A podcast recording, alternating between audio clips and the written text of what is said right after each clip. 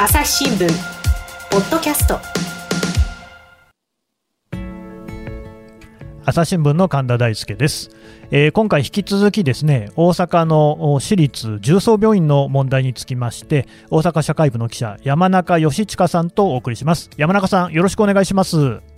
よろしくお願いします。はい。で、山中さん、その大阪のですね、えー、重曹市民病院の話を前回聞いてきたんですが、ちょっと改めましてですね、えー、経緯を聞いていこうと思うんですけれども、あの、えー、まあ、大阪にもですね、病院はたくさんある、私立の病院もおそらくたくさんあると思うんですが、どうしてこの重曹のね、市民病院がコロナの専門病院ということで選ばれたんですか？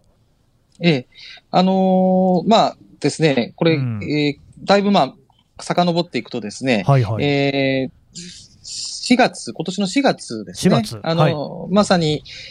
第1波が広がっていってですね、で、ねうんで、緊急事態宣言が4月確か7日だったと思うんですが、はい、えー、始まって、で、えー、そういった中でですね、はい、あの大阪府でも患者が増えていったと。で、ね、その中で、うん、まあ、あのきちんとまあ、専門病院というか、患者さんを受け入れるようなですね、場所を作った方が、一定の、こう、大きさがあるですね、うん、えー、受け皿がある病院を作った方がいいんじゃないかというようなことがですね、議論されは、うん、されまして、えー、で、その中で、あの、松井一郎大阪市長とかですね、はい、吉村大阪府知事、はい、あと、府立病院とか市立民病院の関係者とかが集まった会合が4月の14日にあってですね、ほうほう。で、そこで、まあ、あのどこに作ろうかというような議論、うん、どこを、まあ、どこかそういう受け皿にしようかという議論をしていく中で、えー、まあ、大阪市がまあ感染者が結構多かったもんですから、はい、まあ、大阪市がいいよねと、まずあるんだったらと、うん、で、あとは、やっぱりなかなか民間病院は難しいかなと。難しいと。はい。いうことで、えー、えー、まあ、いろいろ考えた結果、重曹市民病院というところが、まあ、浮上してきてですね、候補に上がって、はいええ、まあ、それで、まあ、決まったと。まあ、最終的には松井一郎市長が、はい、あまあ、自分で、じゃあ、ここに専門病院にすると、重曹と。いうふうにトップ、トップの、まあ、トップダウンの判断だったと言われてますね。ああ、じゃあもうそれは、重曹市民病院にはあらあらかじめ伝えられてた話ではないんですか？ええ、あのー、病院が全く知らなかったようですね。あのー、当時の、あの、どういう経緯だったかっていうことは、えー、あの西口委員長にも聞いたんですけれども、はい、まあ、終わった会議が、その終わった直後ぐらいに、うん、その市民、大阪市のですね、その市民病院を管轄する、えー、まあ、あの、市民病院機構というのがあるんですけれども、はい、その市民病院機構の幹部から電話を受けてですね、えー、あの、専門病院になることになったからというふうに電話で聞かされて、うんえ。ー、でもその時にもう率直にまさかうちがと。もう驚いたというふうに言ってましたね。いや、驚きますよね。じゃあもうその寝耳に水というか、聞いてなかったような話が突然降ってきたわけですか。そうですね。まあ、どこかのところで、どこかがそういう引き受けにならなきゃいけないなというのは、委員長自身も考えてはいたらそうなんですけれども、それがなぜ、まあ、うちなのかという驚きは、まあ、やっぱり強かったみたいです、ね、なるほど。しかしね、そうやって突然決まったということだと、そのどういうふうにね、コロナ専門病院というふうに、ね、なっていくのかなってことでは、病院もかなり混乱したんじゃないですか？そうなんですよ。うん、もう前例がないですからね。ね専門病院にするっていうのはですね。うん、で、その実際、専門病院、この重曹市民病院には一般の患者さんがうん、あの入院してたわけなので、そりゃそうですよね。え、もうなんか何、いくつ科があるんでしたっけ？18, 18の診療。ということは、相当ね、いろいろ患者さんいらっしゃったでしょうね。そう、大体200人ぐらい入院患者がいたというふうに言ってましたね。だから、だからまあ、まず、それもありますし、はい、さらに機材とかそういうものも何を用意したらいいのか。うん、で、あとは、まあ、職員のモチベーションですよね。職員も自分、あの、お医者さんや看護師さんも、それぞれ専門分野でいろんな診療科で働いてますから、うんうん、そういうのがもうコロナのためにというふうになりますんで、えー、まあそのあたりで、まあもういろんなことを考えなきゃいけなくても、院長はもう困ったな、どうしたらいいのかなというふうに、もう正直に思ったと。言ってましたねなるほどね、そのね、うん、まあ、まずその患者さん200人いるから、これ全部その転院させなきゃいけないっていうことですよね。そうですねこれだから一つ一つやっぱり受け入れ先の病院とこう重曹市民病院の間で交渉するってことですか？そういうことです。だから近隣の病院等に、もう職員がとにかく電話をかけてですね、えー、受け入れてくれないかというようなことを、もうその市長が方針を決めたのが4月14日だったんですけれども、えー、もう2日後の4月16日には、もう外来とか手術をもうストップしてですね、で、もうか転院先の確保に全力を注ぐと。はいはいね、うそういうふうになっったみたいですね。なるほどね。あと、そのまあね、準備、それこそだからコロナに対応するということ自体が、その4月ですからね、まだコロナの知見も十分じゃない状況だし、それこそその医療装備なんかも十分じゃなかったと思うんですが、例えばね、そのまあ防護服みたいなものを着るじゃないですか、えああいうことにしたって、もうほとんどの人がその初めてな経験なわけですよね。そうです。うん、なんかそういうのもですね、こう例えばこうこういうふうにやってみるみたいなのでね、あのレクチャー上がったりしたんですかね。うんええ。あのー、もう当然わかりませんからね、どういうふうにやっていいのか。うん、もうそういうのをわかる方が、に聞くしかないということで、うん、まあ、大阪一律大にそう感染症のですね、まあ、専門医というか、ど、どうしたら感染防止できるかみたいな方の専門の方がおられたので、まあ、その方をですね、招いてですね、で、あの、ゾーニングというんですけれども、ここから、ここまでは、あの、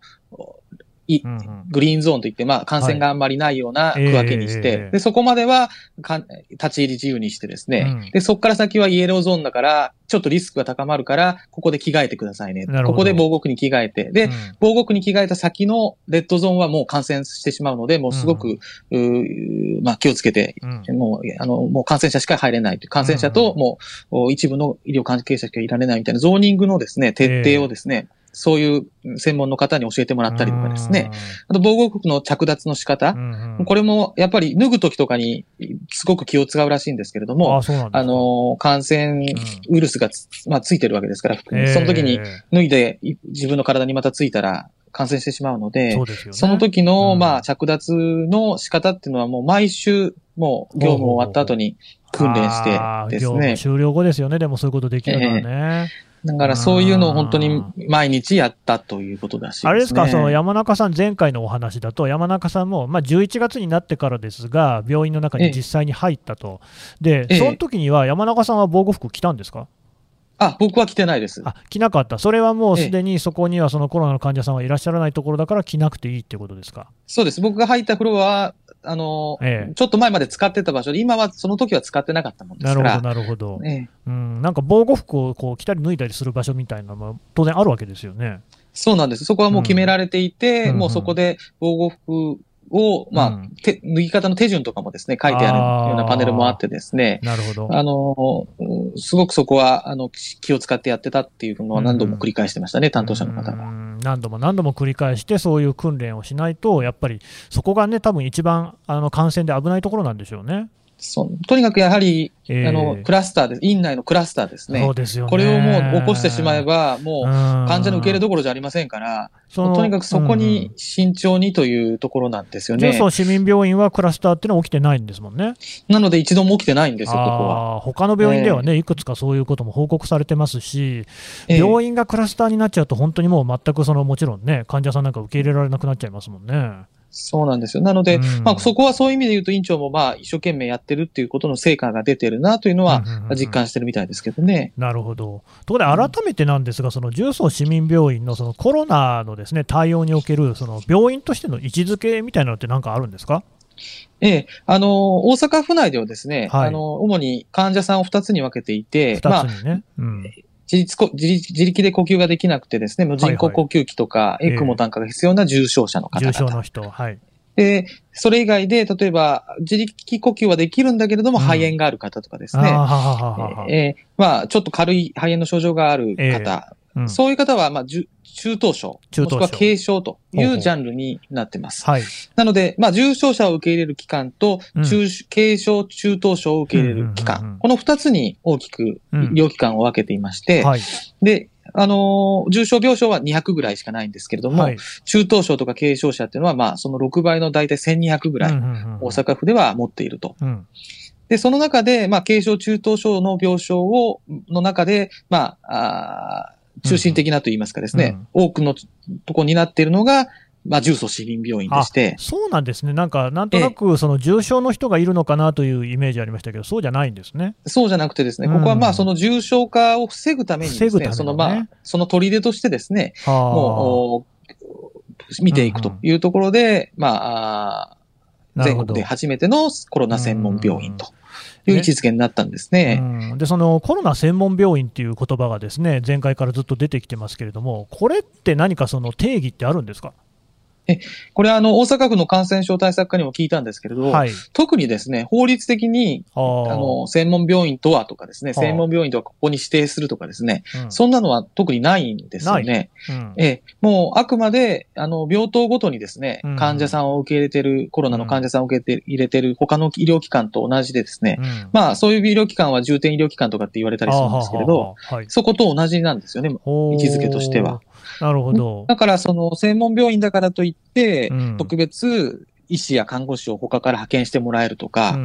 あの、特別機材がもらえる、うん、あるとか、もうそういうことではなくてですね、あそうなんですか。重曹自身も、重曹市民病院も別にそういうのを受けてはいませんし、うん、人工呼吸器も2台しかありませんし。2台しかないんですか？ええ。専門病院もう当然専門病院なのに2台しかないんですよ。うん、で、エクモも当然ないと。ないんですか？ないです。あ、ゼロなんだ。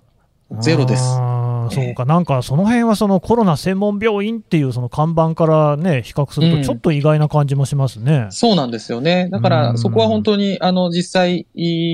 こう、まあ一部ですね、あの病院でやっぱりそういうふうに話してると、もうちょっとすごいところだと思ったっていうようなですね、ねあのことを言ってる患者さんもいる,、いるみたいですけどね。いや、実際その、でもですよ、山中さん、その、中等症の人っていうのは、それこそそこから重症になる人もいるわけですよね。ええ、そういう場合ってどうなるんですか？ええ、まさにあの、そこが一番今、現場で課題になっているところのよう,、はいはい、ようでして、えー、まあ、中等症患者の方も、あの、今ですね、高齢化がかなり進んでまして、うん、あの、重曹でも私が取材した時には、半分ぐらい、入院患者が47人ぐらいいたんですけれども、えー、その半分以上がもう80代だと。いうことだったんですよね。80代？です、だいぶ高齢の方が多いんですね。だいぶ高齢です。はい、第1波、第2波、第2波の時なんかは若い人も多かったんですけれども、えー、まあ、この第3波の特徴は特にその高齢者も結構感染してるっていうところなので、なので、まあ、中層に来ている方々の、その高齢の方々なもんですから、どうしても、まあ、急に容態が悪化してしまうということも、まあ多いようなんですね。そうでしょうね。うん、けども、その、ここは、先ほど申し上げたように、エクモもありませんし、人工呼吸器も2台しかないということですので、重症化してしまうと、まあ、見れないわけですよね。そうですよね。えー、じゃあ、重症化した場合どうしようかということで、はい、あのー、重症者、重症者に対応する病院にですね、えー、まあ、指定された病院に受け入れを、まあ、あのー、府の機関を通じてお願いするんですけれども、うんうん、そこがなかなかやはり重症病床が逼迫してですね、今、うんまあ、70%ぐらい、重症病床のその、うん、使用率っていうのが7割ぐらい占めてますので、うん、大阪府内の、はい。そうすると、やっぱりなかなか受け入れてもらえないと。そうでしょうね。いうことで、まあ、うん、委員長はですね、もう、これはかなりその、まあ、あうちでですね、こういうふうに、あ、あの、重、うんうん、重症化する患者さんを、はい。まあ、見といてもですね、もう戦う術がないんだと、うちはと。あだからかなり強い危機感そうですよね、だってエクモもなければ人工呼吸器もないってことですから、はい、でさらにそのお医者さんね、あるいはその看護師さんなんかも、えー、職を離れる人が続いているということであれば、これはいよいよその戦う術なんていうものはないっていう話にはなるでしょうね。そうなんですよね。だからまあ、あの、いろいろ取材させてもらった中で印象的だったのはやはりここで、うんうん、私の中では、本当にその中等症ならではの悩みといいますか、なるほど、ね、そこの、どうしても我々、あの重症病床とか、重症のところが困ってるっていうのは、まあ報道でも最近よく耳にするんですが、中等症がまさにそのしわ寄せといいますかですね、大きな影響を受けてるっていうのは、あきちんと考えなきゃなと思いましたね。何せね、これ、そのまあ病気、ウイルスのことですから、どっからどこまでで、はい、じゃあ重症ですみたいな話でもないでしょうから、やっぱりそれはすべてね、連続していることなんで、軽症、中等症、重症っていうのがね、そこら辺の状況はそれこそね、少しずつ変化もしていくところでしょうし、なおさらなんかその、コロナ専門病院っていうところに、あんまりそのね、さっき前回の話だと、マスクもね、洗って使ってるってことですから、あんまりその医療をね、設備、うん、装備みたいなものが来てないっていうのはね、なんかちょっと不安になるなと思うんですが、うん、あの、えー、もう一つですね、私聞きたいのがですね、これ、まあ、ちょっと記事なんかにもあったと思うんですけれども、そういうその医療従事者に対して、まあ、何かその批判的な、ね、言動であったりとか、もっと言ってしまうと、その誹謗中傷というようなこと、こんなこともね、あるっていうのも聞きましたけれども、この辺はその重曹の場合だったらどうなんですかね？ええ。あのー重曹市民病院もやはりですね、うん、職員に対する誹謗中傷っていうのはあるようでして、うん、あのー、専門病院になってからですね、はい、今年5月になったんですが、それ以降、まあ、あの、病院に勤務するお医者さんがですね、はいはい、自宅マンションに帰ってエレベーターに乗乗ったらですね、うん、エレベーターに乗るなというふうに、その住民の方に言われてしまったりとかですね。ひどいですね。うん、ええ。ー、まあ子供さんが、その職員の子供さんがですね、うん、まあ、保育園に入れないかもしれないと、私このままではと、まあ、あの、周りの方々からあ、そういう冷たい目線といいますか、厳しい目線があるので、入れないかなという不安をですね、あの、職員の方が、あの、おっしゃってたということも、あったようで、なるほどね。なので、まあ、他にも、その、なんで重曹市民病院で患者を受けなあかんねんみたいなこともですね、うん、いろいろこう、いう方もおられて。それはあれですか、地域の住民の方ですか？ええー、みたいですね。なんでその我々が普段使っている重曹市民病院が、そのコロナ患者を受け入れるんだっていうようなことですか？そうですね。うん。なので、まあ、ストレスっていうのはかなり大きなものがあったようですね。まあね、だってそれはね、誰かがやらなきゃいけないことで、まあ、それをね、こう覚悟を持って受け入れているその重曹市民病院の人たちには、もう感謝こそすれね、そういうその誹謗の言葉っていうのは本当にひどいなっていうふうに思いますけど、まあ、現実にはそういうことが起きる。現実にはやはり起きてるってことですね。うんどうですか、なんかそのあたりのことに関して、院長さんなんかはこうどんなことをおっしゃってるんですか？うんまあ、あのそこら辺は、どこかですね、どこかの病院が患者さんを集めなきゃいけないわけですし、うんうん、まあ当時ですね、まあ急転直下、まあいきなり専門病院になったことについてはですね、うん、まあ仕方なかったなと、あの時は仕方なかったんじゃないかというふうにはまあ受け止めてます。ただまあ、なかなかこう、総合病院、全く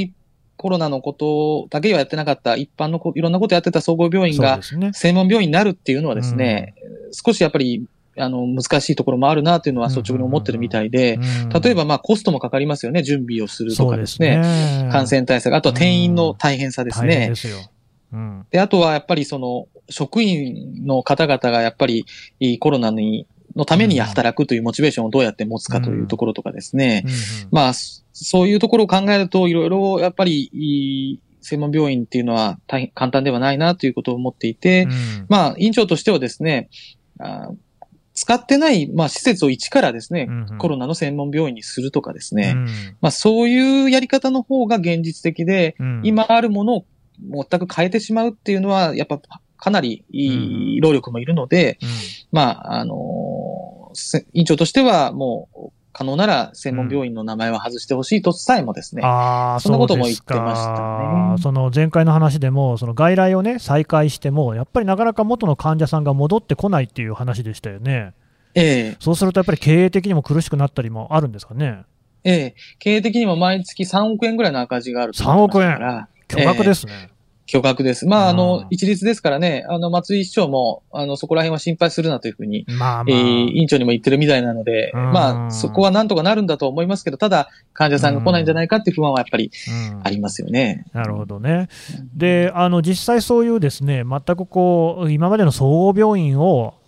転用してね、あのコロナの専門病院にするっていうんじゃなくて、新しくコロナの専門の病院を作るっていうような動きってないんですか？え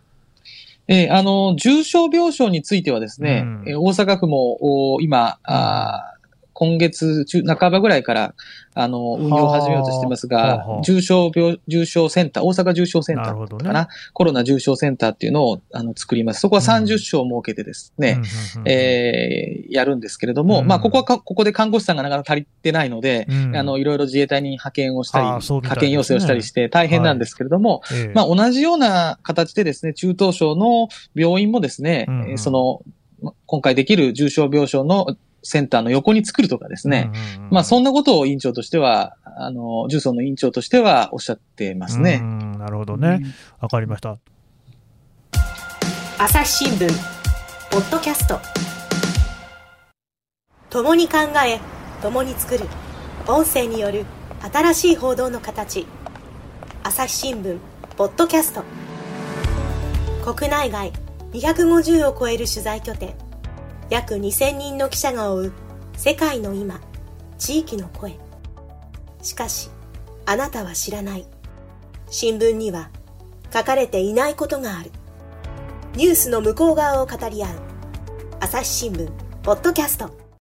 ところでですね、今回のこの一連の取材なんですけれども、山中さんはなんか普段からこういう病院の取材とかを専門にしてるんですか？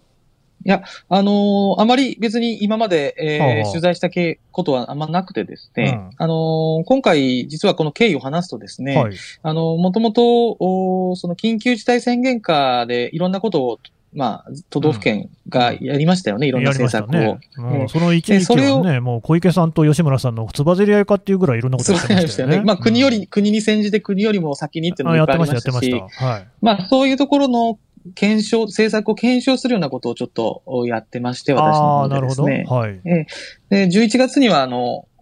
パチンコ店の休業要請っていうのもですね、あの、ありましたよね。うん、えー、これも、あの、全国で21の都道府県がしてるんですけど、はいはい。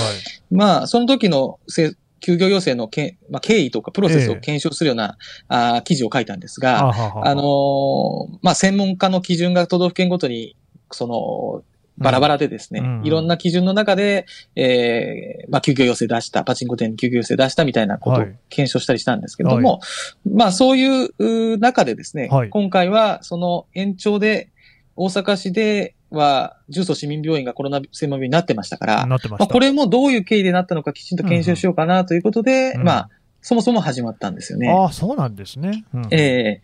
ー、で、あのー、大阪市の方にですね、はい、重曹市民病院が専門、コロナ専門病院になった経緯を示す公文書をですね、まあ、情報公開請求っていうのができるもんですから、あのー、内部資料みたいなのを、うん、まあ、出してくれということで、請求したんですが、うんはい、そしたらですね、公文書はないと。ない。とトップの決定なのでないなんかこの最近どうも公文書がないとかね、なくのもななくしましたとかそういう話をよく聞くような気がしますが、公文書がない。うん、なんでないという返事がありました。で、まあ、なんでこんな大きな決定なのに、うん、あの、記録が残ってないのかっていうのはですね、やっぱり我々違和感持ちましたので、当然ですよ。まあ、まあ、それはちょっと、まず、ないこともそうですけれども、な、なんで、うん、どういうことに決まったのかっていうのはきちっと取材しなきゃいけないなということで、ね、まあ、それで、まあ、現現場の、まず、病院側に取材をしようと。なるほどね。いうことで、まあ、重曹市民病院にあの、院長にお話を伺うということにで、ね、そうして、その院長さんなんかに話を聞いてたら、実はその離職者がいっぱいいるであるとか、しかもその理由が、その自分のね、その専門のこう仕事ができないっていう、その仕事が辛いっていうことではないとか、そういう事実がだんだん浮かび上がってきたっていうことですか？そうなんです。だから、最初はその、なった時の経緯だけの取材だったんですが、なるほどね。今、いろいろ話を聞いたら、この半年間の動きとかですね、さらに今、まさに困ってるんだっていうところをですね、知ったもんですから、むしろもうここを丁寧にですね、まあね。伝えなきゃいかんなと、うん。経緯の検証ももちろん大事ですけれども、今現在起きている問題がね、こんなにあるわけですもんね。そうなんですよ。なので、まあ、あのー、やっぱり困ってる看護師さんやお医者さんが、まあ、現場で働いてて、人手不足で大変で、そして重症病床にもなかなか転院、患者さんを転院させられなくてっていう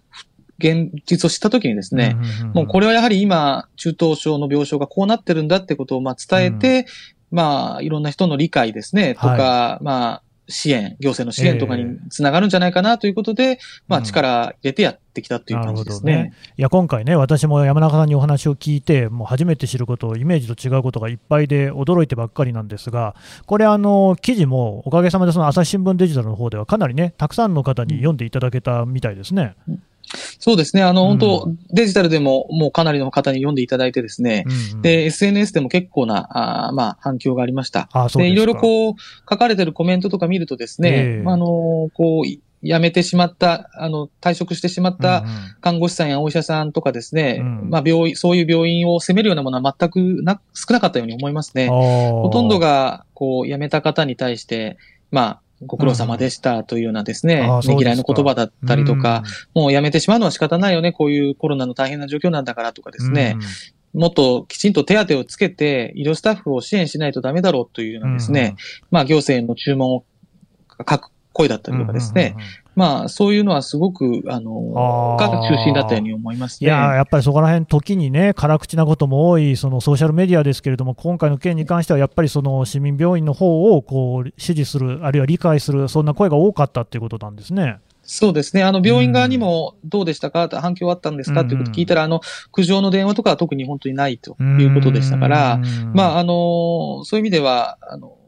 すごくその現実を知って皆さん、なんとか支え、ね、あの、応援しなきゃなって思いは、あの、世の中で少し思っていく方もおられるかなというふうには思ってますけどね。あとはどうですか、その大阪市とか、それこそ松井一郎市長なんかはどんなこう感じなんですかね、今？ええ、あの、この報道を受けてた、ちょっと数日ぐらい経ってからですかね、松井さんが、重曹市民病院の、まあ、医療従事者の方々に支援金を出すと、特別にと、ええ、いうことを、まあ、明らかにしています。まあ、あの、そういう意味では、今回我々がした報道がですね、まあ、ちょっとは、あ現場の環境を良くすることにつながったのかなという思いもありますし、まあ、今後もこういう取材をやっていかなきゃなというふうに、改めて思ったところですね。そうですね。わかりました。どうもありがとうございました。ありがとうございました。朝日新聞、ポッドキャスト。はい。というわけで、大阪社会部の山中義親記者のお話聞いてきました。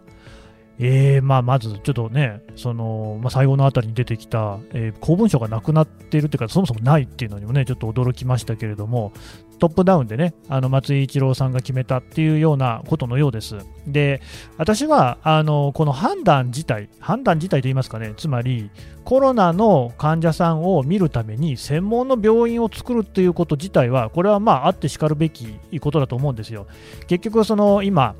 まあね、ちょっと不思議じゃないですか？だって海外なんかはアメリカにしろですね、ヨーロッパにしろ、もっともっと日本よりも多い、それこそ桁の違う数の患者さん出ている。けれども、まあ医療崩壊って声がそんなに大きくなかったりするわけですよね。つまり収容できてるわけじゃないですか。日本といえばですよ、医療水準、あるいは病床の数、これはもう世界に冠たるものだというふうに聞いてます。